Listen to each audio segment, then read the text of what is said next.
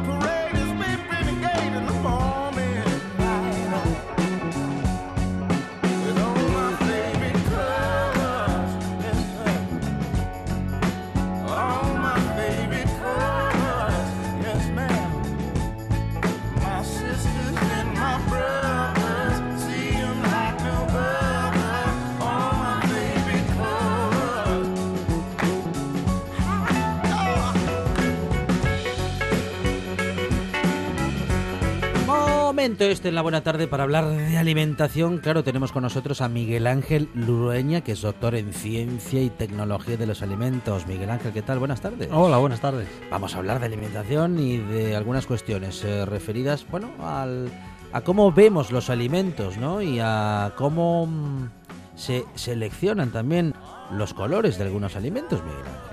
Así es, bueno, lo primero a ver si el catarro me deja, porque Sí. estoy un poco...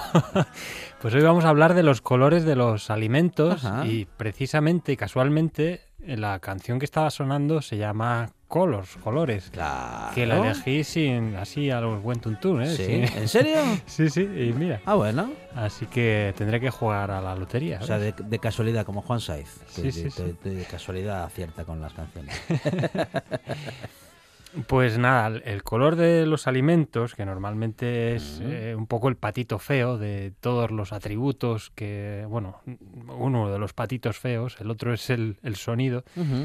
Eh, normalmente cuando hablamos de aditivos, por ejemplo, eh, muchas personas dicen, bueno, pero los colorantes eh, pues son como los más pre- prescindibles, ¿no? Ajá. Si no los echamos tampoco pasa nada. Bueno. Y bueno, es verdad que en cierto modo son los más prescindibles, pero también hay que tener en cuenta que si se usan es por algo, no es por capricho. De hecho, pues utilizarlos cuesta dinero y nadie va a utilizar, bueno, nadie va a gastarse el dinero en balde. Entonces, eh, pues tiene importancia, tiene mucha importancia el color y eh, de hecho influye sobre mm, bueno nuestra percepción del alimento en general, no solamente eh, a la hora de elegirlo, pues por ejemplo cuando acudimos a una frutería y elegimos eh, las manzanas que están más amarillas porque bueno apreciamos que están más maduras sino también pues eh, porque bueno, nos crea unas expectativas y en definitiva influye sobre nuestro sentido del gusto y sobre nuestra aceptación global, global del, del alimento. Prueba de ello es Sí.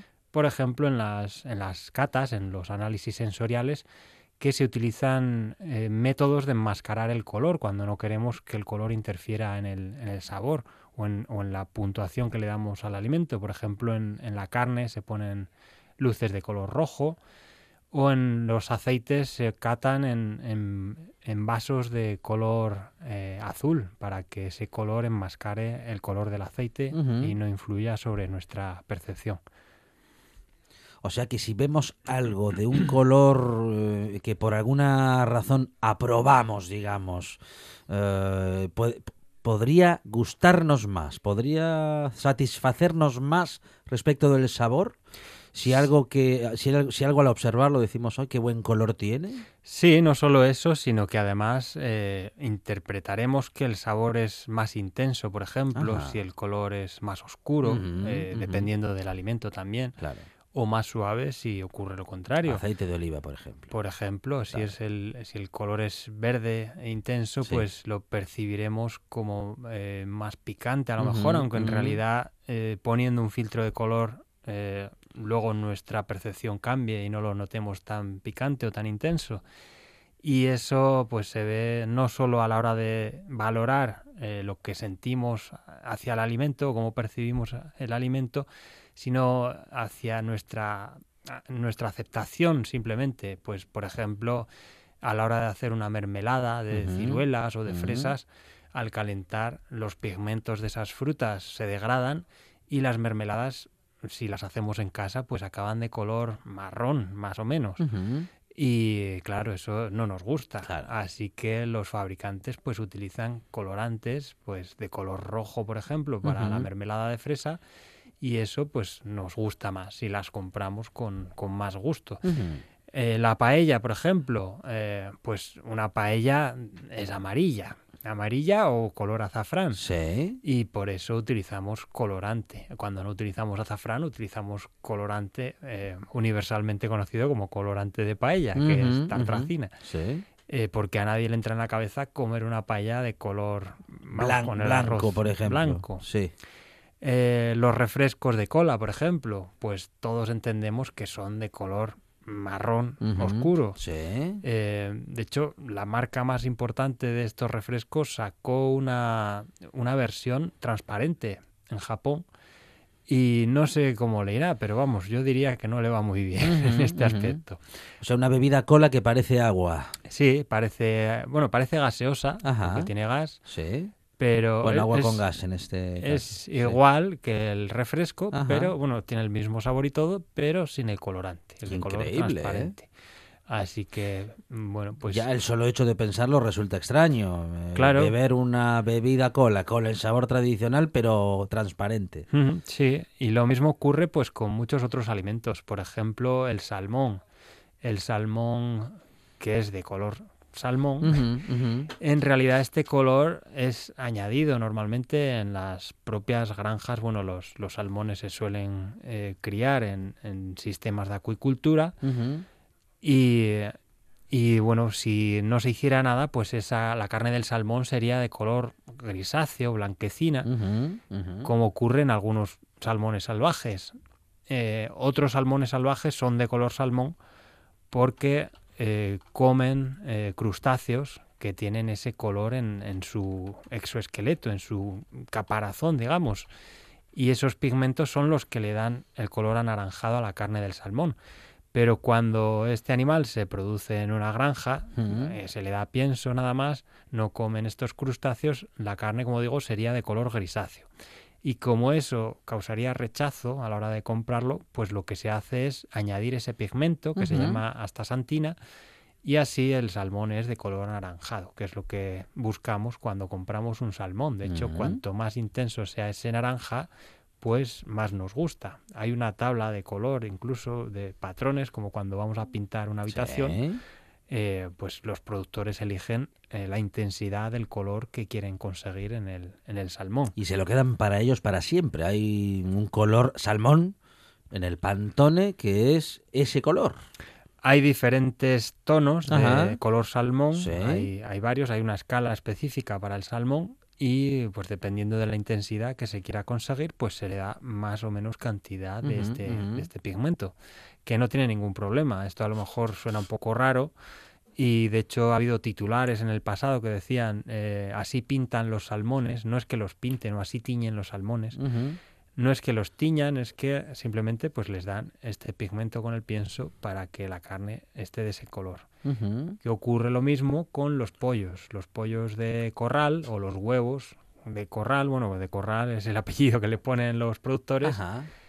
Que simplemente pues cuan- como percibimos que eh, los pollos amarillos o los huevos amarillos son más caseros y más eh, tradicionales y tienen mejor sabor, pues lo que hacen en muchos casos es añadir en el pienso pues esos eh, colorantes que son los pigmentos, bueno, eh, o esos pigmentos de forma aislada o simplemente maíz, que los, bueno, en definitiva los pigmentos se sacan de plantas como el maíz. Y son pigmentos amarillos que le dan ese color a los huevos o a la carne del pollo. Y así pues nos gusta más y pagamos más por él. No siempre la diferencia de precio se debe solo a esto. Pero vamos, que es así. eh, lo percibimos mejor y mm, pues nos gusta más. Claro, es que al final mm, nos alimentamos, voy a decir una, una obviedad, o dos.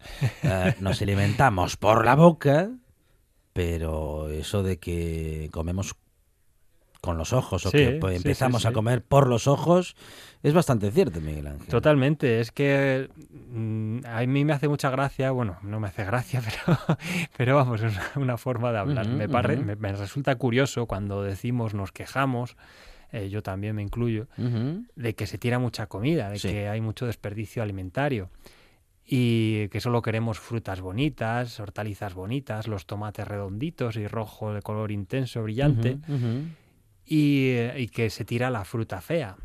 Eh, claro, cuando vamos a una frutería lo que queremos normalmente la mayoría eh, es eso, precisamente, fruta bonita, lustrosa, redondita y con colores intensos. La otra, la fea, no es que se tire, se utiliza para otros usos, para hacer zumos, por ejemplo, piensos, este tipo de cosas. Pero eh, como la que demandamos es esta, la, la que es bonita, pues es la que nos venden. Y de hecho, pues se clasifica en los sistemas de clasificación en categorías, extra, primera y tal. Pues eh, uno de los criterios en algunos casos, en- dependiendo del vegetal, pues es el aspecto. Es, eh, pues eso, si tiene eh, de- imperfecciones o la intensidad del color, etcétera. Y esto ocurre, por ejemplo, en los cítricos. Eh, los cítricos son eh, frutas que se llaman no climatéricas, ya hablamos aquí hace mucho de, de este tema. Eh, las frutas se pueden clasificar en dos grupos dependiendo de su forma de maduración. Las climatéricas maduran una vez que se han recolectado. Pues, por ejemplo, una pera la cogemos verde del árbol y si la dejamos en la cocina durante un tiempo, al final acaba madurando. Ujú. Estos son frutas climatéricas. Las frutas no climatéricas eh, pues no maduran una vez que se han recolectado, como por ejemplo los cítricos. Si cogemos una naranja verde del árbol, Ahí quedó. ahí quedó. No, por mucho que hagamos, no va a madurar. Entonces, lo que ocurre con estas frutas, las no climatéricas, es que a veces la maduración externa y la interna eh, están desfasadas. Entonces, puede ser que la fruta por dentro esté más o menos madura y por fuera todavía esté verde. Y lo que se hace para, como eso no nos gusta, porque interpretamos que si la fruta está verde por fuera, va a estar verde por dentro, pues lo que se hace en algunos casos es un proceso de desverdizado, que se llama. Se introducen los cítricos en una cámara de maduración Sí. y, bueno, aunque ya hemos dicho que la fruta no madura, pero lo que se puede conseguir es cambiar ese color que se debe a la clorofila con etileno, que es un, un gas que emiten las frutas de forma natural a medida que maduran. Pues ese gas lo que hace es transformar la clorofila hacia, bueno, eh, pues eh, digamos que se eliminan los colores verdes y se desarrollan los colores característicos del- de la fruta, pues el amarillo en el limón o el naranja en las mandarinas y en las, y las naranjas. Y así, pues, bueno, pues nos gustan más. Así que esta es otra de las, de las cosas que se hacen para conseguir que el alimento tenga el color deseado. No solamente se utilizan colorantes, sino también otras estrategias como hemos visto. Los colorantes, ¿qué pasa con ellos? Eso Que- es. que ¿Qué pasa con los colorantes? Esos grandes desconocidos. Ese gran desconocido. El colorante, ese gran desconocido. Pues eh, normalmente dan mucho miedo porque Mm. se perciben como algo extraño, artificial, Dice, es, qui- sintético. es químico, es químico. Es químico, claro, es químico como todo, Sí. todo es química. Fidalgo también es químico. Y, y bueno, pues hay diferentes, igual que ocurre con el resto de los aditivos, eh, hay diferentes tipos de colorantes según la fuente de, las, de la que se extraen. Eh, los colorantes se clasifican eh, con un código, bueno, todos los aditivos se clasifican con un código, que es el famoso E seguido de un número, y el que le corresponde a los colorantes es el ciento y pico, el 120 o el 121 o 100... Y bueno, pues los colorantes, como digo, son diferentes, eh, proceden de diferentes fuentes. Hay algunos que son de origen animal, por ejemplo el E120, que es eh, rojo cochinilla o ácido carmínico o carmines, que se extrae a partir de un insecto, que es eh, una especie de, de chinche, un escarabajo, una cochinilla, vaya, que crecen sobre los cactus, sobre los, las chumberas, por ejemplo y que bueno se cría en, en las Islas Canarias precisamente. Hay, hay explotaciones de, de esto eh, se crían los insectos se recolectan se machacan se extrae el, el pigmento Sí. que es rojo y, y nada pues se utiliza lo que pasa es que es bastante caro así que mm, pues en sustitución de él se utilizan otros también que son más baratos como el pimentón que es de origen vegetal o el rojo ayura, por ejemplo, que es de origen sintético. Hay otros que son de origen mineral, como el, el carbón vegetal, por ejemplo. Bueno, el carbón vegetal no, que es de origen, bueno, técnicamente es un vegetal, eh, pero hay pues eh, dióxido de titanio, por ejemplo, carbonato cálcico, eh, de origen sintético la tartracina, que ya hemos mencionado. De origen vegetal, pues también tenemos el jugo de remolacha, los antocianos, los carotenos, el- bueno, hay un montón de ellos. El caramelo, que es el que le da color a los, a los refrescos de cola, que se obtiene simplemente pues caramelizando azúcar. Que esto dio mucho que hablar en el pasado, hace unos años, en Estados Unidos, porque eh, el gobernador de California, que por aquel entonces era Arnold Schwarzenegger, si no recuerdo mal, Sí. quería prohibir este aditivo o incluir eh, una advertencia en los refrescos para eh, indicar que podían producir cáncer. Y entonces la gente se echó las manos a la cabeza y lo que ocurría es que, bueno, el, el- este colorante, igual que todos los demás que están aprobados, son seguros, no tenemos nada que temer. Y lo que ocurre es que al, al caramelizar los azúcares, pues se desarrollan ciertos productos que son, o ciertas sustancias que son potencialmente tóxicas.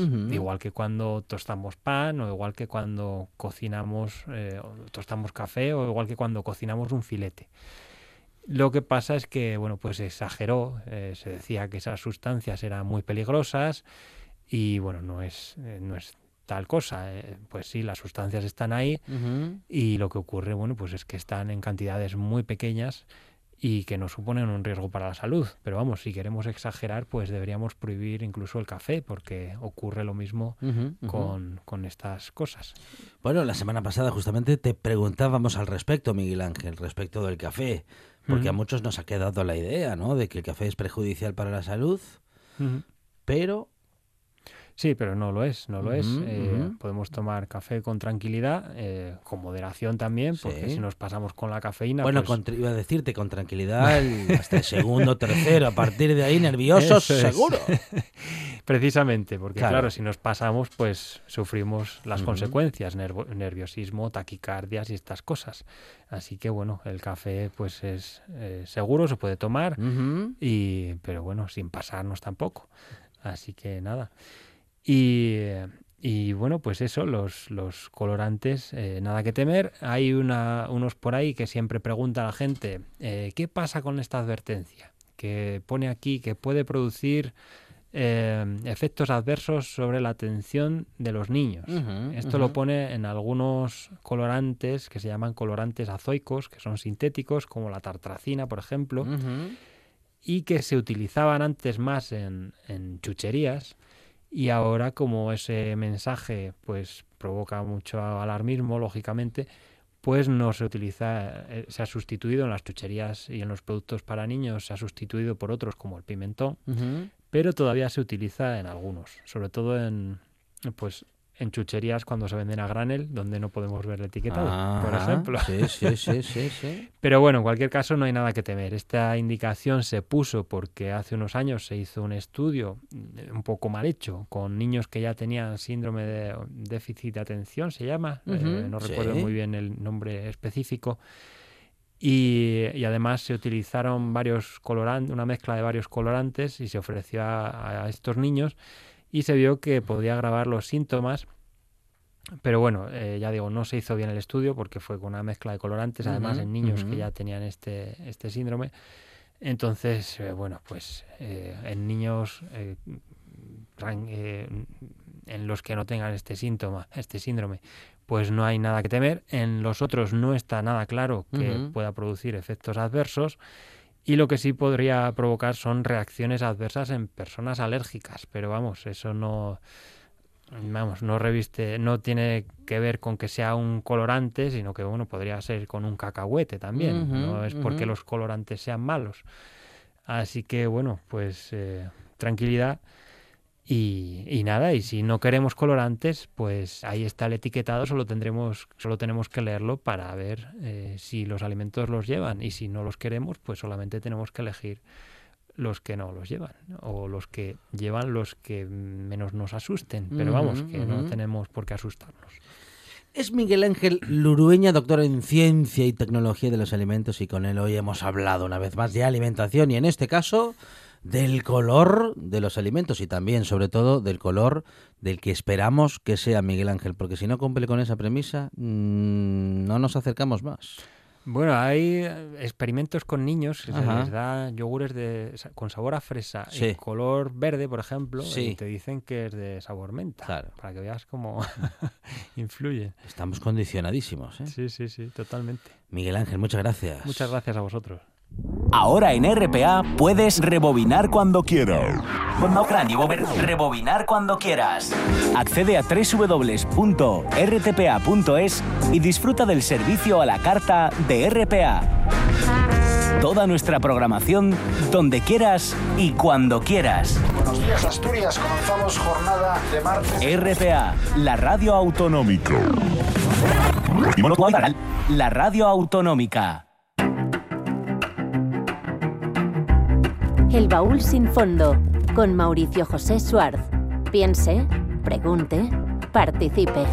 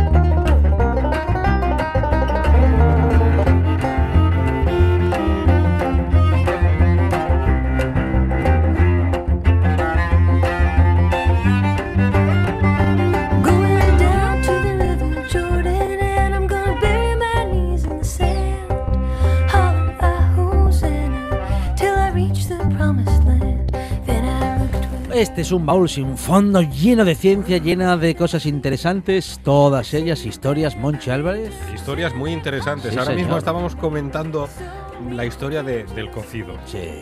¿Qué, qué- qué cocidos tenemos en Asturias? Mauricio, Su- Mauricio. Suárez, buenas Sí, tardes. señor, muy buenas tardes, buenas tardes al pote. Digo, buenas La- tardes a ustedes. buenas favadas ci- tengan todos. La ciencia del pote asturiano, la ciencia de la fabada. Y lo bonito es cuál es Qué el origen de barbaridad. todas esas que se llaman estrictamente ollas podridas.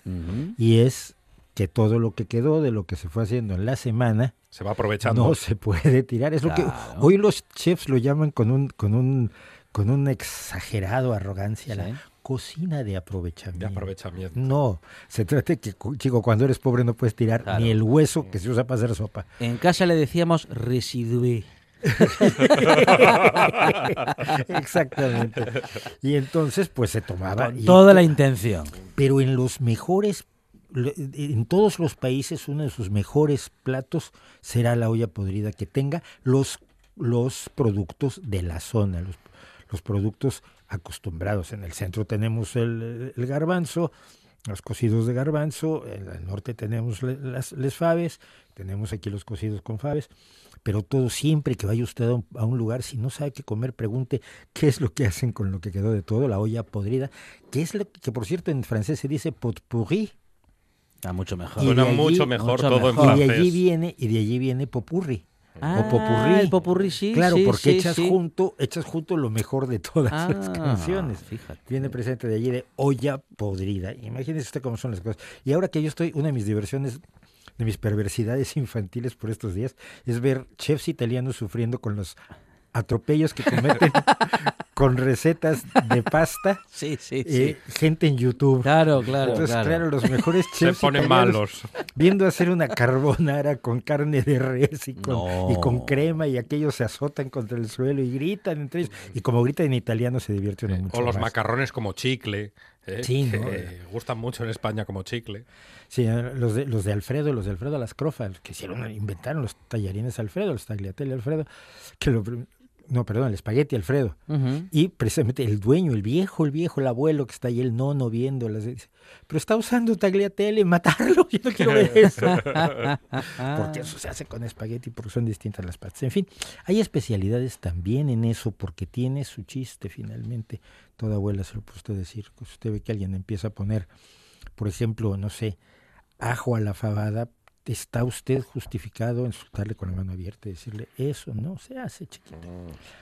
Porque finalmente pues, parte del disfrute de la vida, y esto se los digo y siempre a gente como nuestro amigo Miguel Ángel, la comida es, no solo es nutrición.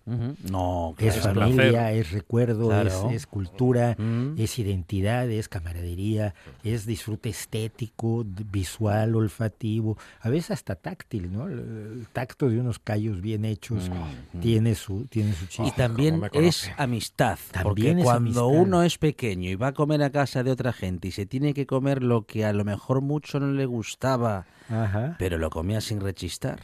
Sí, pero también es solidaridad porque cuando Claro. uno parte el pan con alguien y se Claro, quita el pan de la boca para dárselo a otro, está haciendo con la comida algo mucho más que nutrir, que es ser humano. Y entonces esto es importante porque finalmente los seres humanos somos seres que salvamos vidas de otros. Y esta es la característica fundamental de nuestra sociedad. Si usted lo dejan solo en el bosque, Ujú. dura par de horas Nada. con suerte. No, no, sí, sí, sí. sí. Se encuentra un oso y se acabó. Pero si somos bandas, si somos una sociedad, pues funcionamos mejor. Y hablando, por cierto, de salvar vidas y de, y de nosotros como individuos, usted cuando, Mm. no siento mucho serio quien se lo informe, se va a morir. ¿Ah, no, sí? no ahora, no, eventualmente. En Ah. carne mortal, Fonseca. Sí. Eventualmente, Ah, es verdad, algún cierto, día, cierto. tarde o temprano, Sí, sí. esperamos que más tarde que temprano, eh, eh, usted la va a espichar. Bueno, Eh, ¿Qué pretende hacer con su cuerpo? ¿Qué planea? ¿Qué proyecta? o que ocupe poco sitio, hombre. No, eso seguro. La compresora directamente. Eso, eso ya lo sabemos. Y ah, no, bueno, pues eh, de- después, de- después del aprovechamiento para la ciencia que se pueda, ¿eh? si esto es posible, En el Museo de la Radio. Si queda algo útil claro, ¿eh? después de la vida que usted le ha dado a ese... un, cora- un corazón, un hígado, un riñón, algo lo que, lo que se pueda aprovechar y lo demás, cenizas al viento. millones y millones de personas, amigos, están todos los días en una en su casa o en una cama de hospital esperando un trasplante.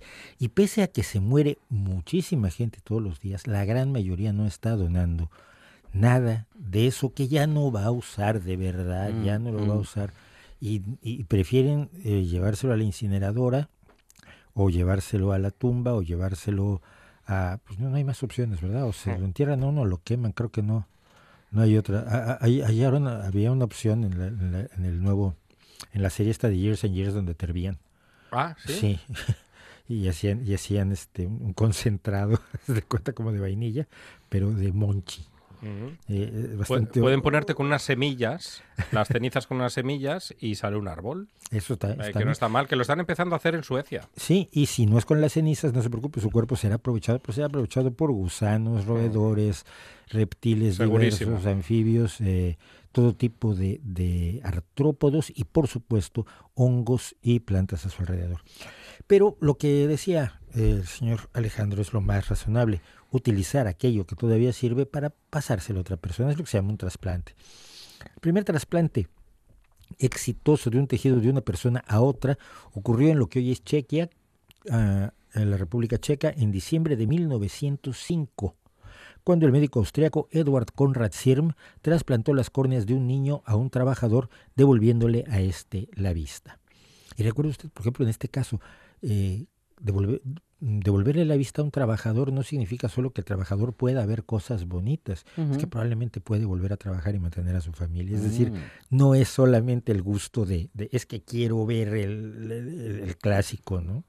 No es, no es forzosamente. ¿Y en para qué eso. fecha? ¿1905? Mil no- diciembre de 1905, Edward Conrad Sim, Sirm hace la, ese primer trasplante. Pero no fue sino hasta que Christian Barnard realizó en Sudáfrica el primer trasplante de corazón en ese histórico y memorable 1968 que la donación de nuestros restos mortales se convirtió en un aspecto importante de las decisiones que tomamos para qué va a pasar después de nuestra muerte.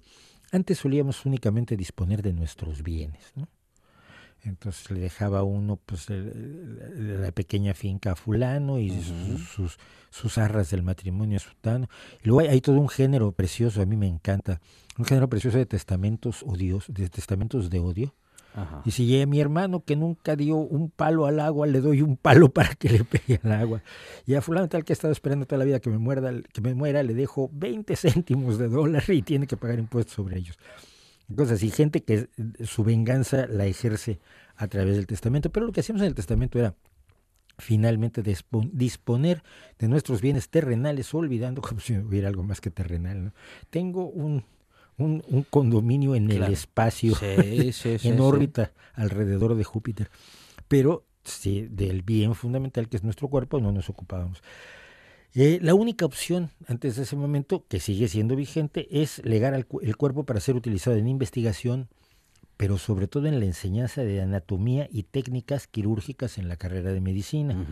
Y esto se lo digo yo, no es tampoco tan agradable. Generalmente se utilizan cuerpos de personas desconocidas, de personas que- cuyos cuerpos no han sido recuperados, porque en el ejercicio de los estudios de anatomía, pues hombre, los destrozos que se hacen sobre los cuerpos son considerables, porque son generaciones y generaciones de alumnos que van eh, estudiando distintas partes del cuerpo. Yo hice alguna vez disección de cerebro cuando estudiaba psicología hace, allá cuando el mundo todavía era en blanco y negro fue eh, en el camino que ha llevado hasta ahora el médico español Pedro Cavadas en 2011 realizó el primer trasplante doble de piernas. Lo más común que tenemos es la idea de que donamos los órganos, eh, hígado, pulmones, corazón, riñones, pero más recientemente miembros. Es decir, le pueden, pueden trasplantar un brazo, una pierna a una persona. Pero tanto órganos como miembros completos eh, son una mínima parte de todo lo que puede reutilizarse de nuestro cuerpo. Debo decir que lo de los, lo de los miembros se aprendió a hacer después de que se aprendió a pegar eh, miembros seccionados, es decir, que su propio brazo, si hubiera usted cortado un brazo eh, de manera accidental con cierta limpieza, y lo que las técnicas quirúrgicas que se desarrollaron para volver a unir no solo los huesos y los, los músculos, que esto ya estaba más desarrollado, sino los nervios y los vasos pequeñísimos, los vasos eh, sanguíneos pequeñísimos. Parece que imposible, ¿eh? Parece imposible. Yo tenía una- yo tengo, un- yo tengo un amigo en México que, que el tío era lo más feliz del mundo era cuando, cuando se pasaba 16 horas pegando una mano y pegando nervios y con, con microscopio y con una habilidad manual absolutamente impresionante y se dedicaba a coser vasos sanguíneos y coser nervios y coser tendones y, te- y luego llegaba y decía, uno al que le pegué la mano hace dos años ya la mueve y puede tocar la guitarra. bueno. Claro, el tío estaba, el- como médico se sentía enormemente orgulloso. Pero podemos donar el cuerpo completo o solo algunos tejidos u órganos, todo su cuerpo. Somos como, muchas veces se ha dicho que nos parecemos a los cerdos, que tenemos cierto parecido con los cerdos. De hecho, El corazón creo que es muy corazón, parecido. sí, la- las válvulas, sobre todo durante un tiempo, cuando no se utilizaban válvulas eh, sintéticas, se utilizaron válvulas cardíacas de cerdo para trasplantarlas a seres humanos. Entonces, pues también en nuestro caso, como en el caso del cerdo, no se nos desperdicia nada. Si usted deja su cuerpo a la ciencia, se puede usar mucho para el tratamiento de diversas dolencias, afecciones o problemas de salud. Cada uno de nosotros es un almacén ambulante de piezas de recambio con las que, después de que termine usted de usar su cuerpo, puede salvar por lo menos a 10 personas. Puede usted simple y sencillamente firmando un papelito diciendo dono mi cuerpo para trasplantes, eh, puede salvar a casi una decena de personas, devolverle la vista a dos personas más y mejorar la calidad de vida de muchísimas más. Por ejemplo, el hueso se utiliza en la reparación o estabilización de la columna vertebral y de otros huesos dañados por traumatismo, cáncer, degeneración o defectos congénitos. El hueso también se utiliza en cirugía oral para reparar hueso perdido alrededor de los dientes. El hueso donado se puede someter a un proceso de desmineralización para extraer algunas proteínas que estimulan la formación de hueso. Es decir, aunque no se trasplante el hueso directamente, se aplican estas proteínas en el paciente y esto fomenta que haga su propio hueso, que haga su propia eh, cicatrización ósea. Se utilizan conjuntamente con el hueso precisamente para estimular este hueso nuevo, este- esta cicatriz de hueso. Eh, entre los huesos que podemos donar están los arcos vertebrales, las cabezas de los fémures, eso que se nos rompe cuando se nos rompe la cadera es cuando somos muy, muy mayores. Las rótulas, estos huesos que no están en ningún lado más que entre dos, entre dos tendones, que no están articulados con nada y que se nos mueven rarísimo en la rodilla, son las rótulas. Los platillos de las tibias y la bóveda craneal. La bóveda craneal es la parte exactamente de arriba. Lo que, ¿cómo le llamaban? Tiene un nombre, los eh, paleontropólogos le dan un nombre particular. Mollera. No, no. no, al- al- a la parte, a la bóveda, a la parte precisamente de arriba. Bueno, los músculos de nuestro cuerpo, además de, de hacer su labor de contraerse y, y- y relajarse, están recubiertos de un tejido conjuntivo fibroso que se conoce médicamente como fascia y que protege y une a las fibras musculares. La fascia se utiliza en cirugía para reparar tendones, músculos, ligamentos y deformidades diversas. Otro tipo de tejido conjuntivo, es decir, el tejido que, que sirve para unir otros, otros tipos de tejido en nuestro cuerpo, son los tendones que conectan a los músculos con los huesos para permitir el movimiento. En cirugía los tendones se utilizan para reconstruir lesiones como la famosa rotura del ligamento anterior cruzado, Uy, que suelen sufrir los futbolistas. los futbolistas y gente que hace este tipo de deporte de altísimo rendimiento con gran exigencia en la articulación de la rodilla. Oiga, ¿la bóveda craneal será la calota o la calvaria? La calvaria, La la calvaria. calvaria, esa es, sí señor. Y, y algún- algunas personas es más calvaria que en otras. Qué pero- poca esperanza nos dan también ya los médicos de entrada, ya nos dicen que esta es la calvaria. Sí. sí, sin más. Sí. Usted no tiene queja de No momento. esperan a, a que se cumpla, digamos. No, no, no. Bueno, yo, O no. Yo, yo no digo nada. Yo tenía amigos que a los 30 años me pegaban, Claro. Porque porque a los 30 años ya Estaban. te habían despe- se habían despedido totalmente Mm. de eh, la vegetación en el, en el ático. Sí. siempre quedará el viaje a Turquía. Siempre que- o el peluquín. No, mire, pero esto sí es, esto es cierto, como un paréntesis, nada más hablando de, de, de trasplantes, sé que este, el cabello también se trasplanta. De no haber sido por uno de los más grandes basquetbolistas de la historia, que fue el primer calvo sexy. Sí. Karim Abdul-Jabbar. No, hombre, no, mucho antes. Mucho Michael antes. Jordan, Michael Jordan. No, no mucho- no, no, No. es más viejo Karim Abdul-Jabbar. No. Sí. Tiene más años, me Karina. usted- me Sí, usted sorprendido. Bueno, pues yo, yo creo que fue por Más veterano. Ma- Michael Jordan que los calvos dejaron de ser considerados meramente Mm. calvos y empezaron a, a- empezó a ser la, un- una forma de peinado válida, por decirlo así. Sí, sí. Y luego llegó Bruce Willis. Y luego llegó Bruce Willis y llegó The Rock y llegaron otros muchos. Antes había estado Jules Briner, pero era tan raro el Es tío. verdad, Jules Briner, Jules hombre. Briner Pero era, era el tan calvo raro. ilustre. Sí, sí, era sí. tan raro el tío que nadie Sí. se quería hacer como Jules Briner. Claro. Pero en cambio, como Michael Jordan, pues, todo el mundo quería ser como Michael Jordan, ¿no? Porque ligaba más que, además, ligaba más que Sinatra esto, como detalle meramente al margen. Eso es imposible, ligar más que Sinatra. Bueno, otra cosa que se puede donar y que es muy curiosa es la membrana amniótica dentro de la cual se desarrolla el feto, es decir, esta, esta burbuja de tejido materno dentro de la cual se desarrolla, nos hemos desarrollado todos y cada uno de nosotros, todas y cada una de nosotras. Ya que el paso por el canal del parto contamina estos tejidos, esto solo se puede hacer en casos de cesárea. Es decir, el, tejido, el- la membrana amniótica solo se puede trasplantar, se puede donar en caso de, de nacimiento por cesárea. Se utiliza en el tratamiento de quemaduras. Si se aplica este tejido amniótico en lugar de quemaduras, reduce el dolor, disminuye el peligro de infecciones y promueve el desarrollo de piel nueva. Se emplea también en la reconstrucción de tímpanos y, y de las meninges, los tejidos que rodean y protegen al cerebro, y para reparar cierto tipo de úlceras.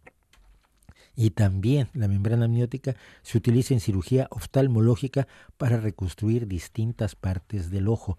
El ojo se puede reconstruir muchísimas partes, no solamente el trasplante de córnea, que es del que estamos pues, todos más conscientes, ¿no? el que tenemos más, más claro.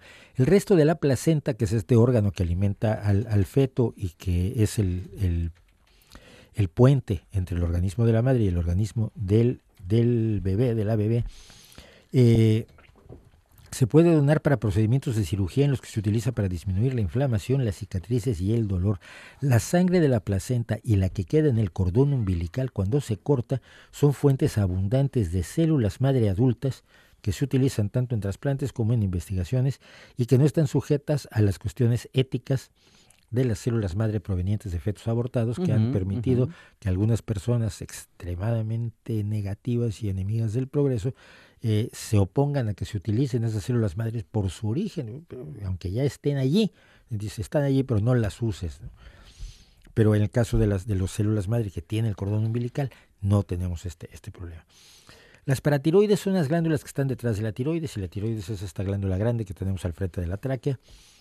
Y las paratiroides producen una hormona llamada PTH que se encarga de controlar los niveles de calcio, fósforo y vitamina D de la sangre y el hueso. La escasez de esta hormona se corrige trasplantando glándulas paratiroideas donadas.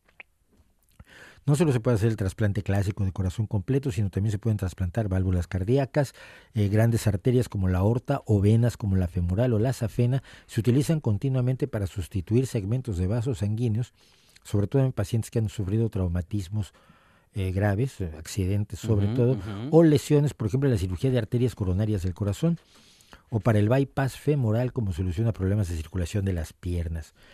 Un uno de los tratamientos más prometedores para la diabetes es el trasplante de las células del páncreas responsables de la producción de insulina, la sustancia que nos permite metabolizar el azúcar.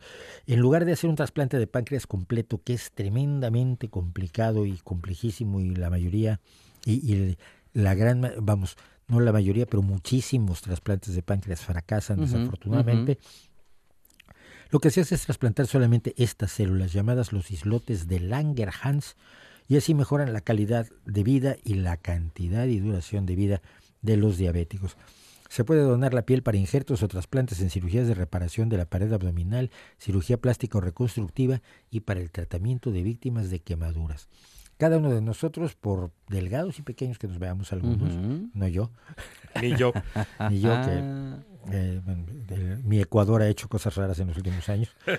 Eh, pero cada uno de nosotros tiene entre 1 y 2 metros cuadrados de piel que pueden ayudar a muchísimos pacientes, a muchísimos pacientes. La piel es, lo hemos dicho en alguna ocasión aquí mismo, el órgano más grande de nuestro cuerpo ujú.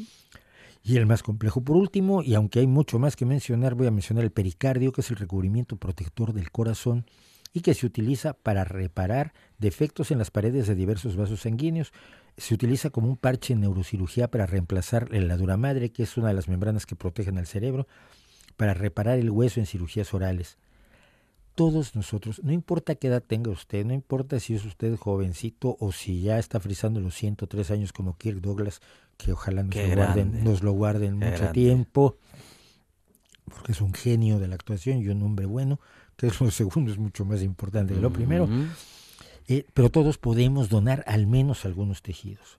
¿Cuáles son los requisitos para donar? No tener infec- enfermedades infecciosas tal como, tales como el VIH, SIDA o la hepatitis B, aunque aún en esos casos podemos donar órganos o tejidos o todo el cuerpo para la investigación precisamente de estas enfermedades.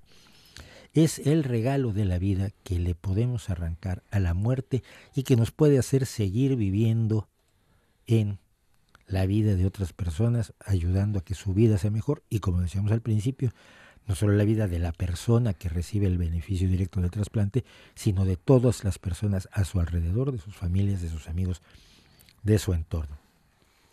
Hoy en día, para terminar, la investigación con células madre nos permite soñar con una era en la que se podrán hacer órganos y tejidos de recambio, básicamente a la medida y sin necesidad de donantes. Es como ir al, al sastre y decir, ¿me puede usted hacer un traje a la medida? Va, va uno y dice, oye, mira, tengo los riñones hechos un desastre, eh, aquí están mis células madre, hazme dos riñones y regreso dentro de un par de meses para que me los cambies. Y ojos azules, por favor. No, eso va a estar más difícil porque ahí sí hay que cambiar los genes. Ah, sí, sí. Rápidamente. Ya puestos a pedir. Ya puestos a pedir. Y eso que los verdes tampoco están mal. No, no. Curioso, es curioso lo de los, los colores de los ojos. Un día vamos a comentarlo. Como, como las combinaciones genéticas que se tienen que dar. Las combinaciones es genéticas que se tienen que dar para llegar a cosas tan extrañas como los ojos violeta Sí. de Liz Taylor, por ejemplo, o los ojos dorados de alguna modelo que yo tuve de fotografía. Hay una canción de la, de Milonga de Ojos Dorados de Alfredo Ujú. Citarrosa. Yo le Ah. preguntaba a Alfredo, lo entrevisté alguna vez, Sí. "Oye, ¿has visto una mujer con ojos dorados? Y dice, sí, una vez, por eso escribí la canción. y yo solo he visto a una que fue eh, Monia, mi querida, una de mis queridas modelos de fotografía. Pero las células madre que podemos trasplantarnos tienen la capacidad de convertirse en cualquier tejido del cuerpo según las instrucciones químicas que reciban, piel, tendones, ligamentos, músculo cardíaco, en fin. Así que esta posibilidad existe, pero todavía está desafortunadamente en el terreno de la ciencia ficción. Así que además de lo que usted puede donar para trasplantes, recuerde que lo mejor que puede hacer es cuidar los órganos que tiene, porque son los que van a permitir que el momento en que usted done su cuerpo para trasplantes se aleje lo más posible en el tiempo. Interesante mm, relato hoy, eh, Mauricio, el que, el que nos ha acercado. No obstante, en España, con lo de las donaciones nos va bien. Con Sí, lo hay de muchos donantes en este de país. órganos nos va bien. Nos va bien en, en términos de comparativos. Claro. Es decir, si nos comparamos con el resto de Europa, pero esta es una característica que en España de veras debe ser uno de nuestros motivos de orgullo. Somos solidarios de una manera estremecedora, y de, de, de las la- de lágrimas de ver cuando se le, se le apoya a alguien que, que está sufriendo una desgracia. Es admirable y se apoya a, países enteros y a comunidades enteras. Y realmente la solidaridad española es admirable, pero no es suficiente. Es decir, aunque comparativamente tenemos una gran cantidad de donantes, si se duplicara o triplicara la cantidad de donantes, sería maravilloso. Tendríamos que tendrían mucho más trabajo los cirujanos, pero tendría mucha más gente, más y mejor vida. ¿no? Entonces sí, sí es, hay que estar orgullosos de lo que se tiene, pero hay que luchar por estar mejor. Sí, señor. Y tener en cuenta, pues, eh, que efectivamente, cuando la vida se nos termine, nuestro cuerpo valdrá, pues, poco más que para nada. Sí, y, y- y, bueno, en realidad el mito detrás de esto, el mito religioso detrás de esto es la resurrección de la carne. Que, eh, que medianamente explica la Biblia, pero de manera muy imprecisa. Que, pero mire, si usted le quitan los ojos cuando se muere, no va a renacer sin ojos. Si hubiera una resurrección de la carne, si usted cree que tiene un Dios que lo puede todo, le va a poder poner ojitos. Claro. O unas gafas de sol, tipo Por Roy Orbison. menos, Sí. una cosa así. Entonces, o el Presi. en Sí, porque realidad- andar sin ojos por ahí, sin gafas, queda feo. Da impresión. sí, Sobre todo al no, hay, vecino. no hay quien te mire a los ojos. hay- hay- hay- Ni hay- te- no te sostienen la mirada ni un minuto. es, Claro. es- es aterrador. Y cuando llueve, mirar al cielo es peligroso. juntas agua. No, es terrible ver a una persona sin, sin un ojo, pero no.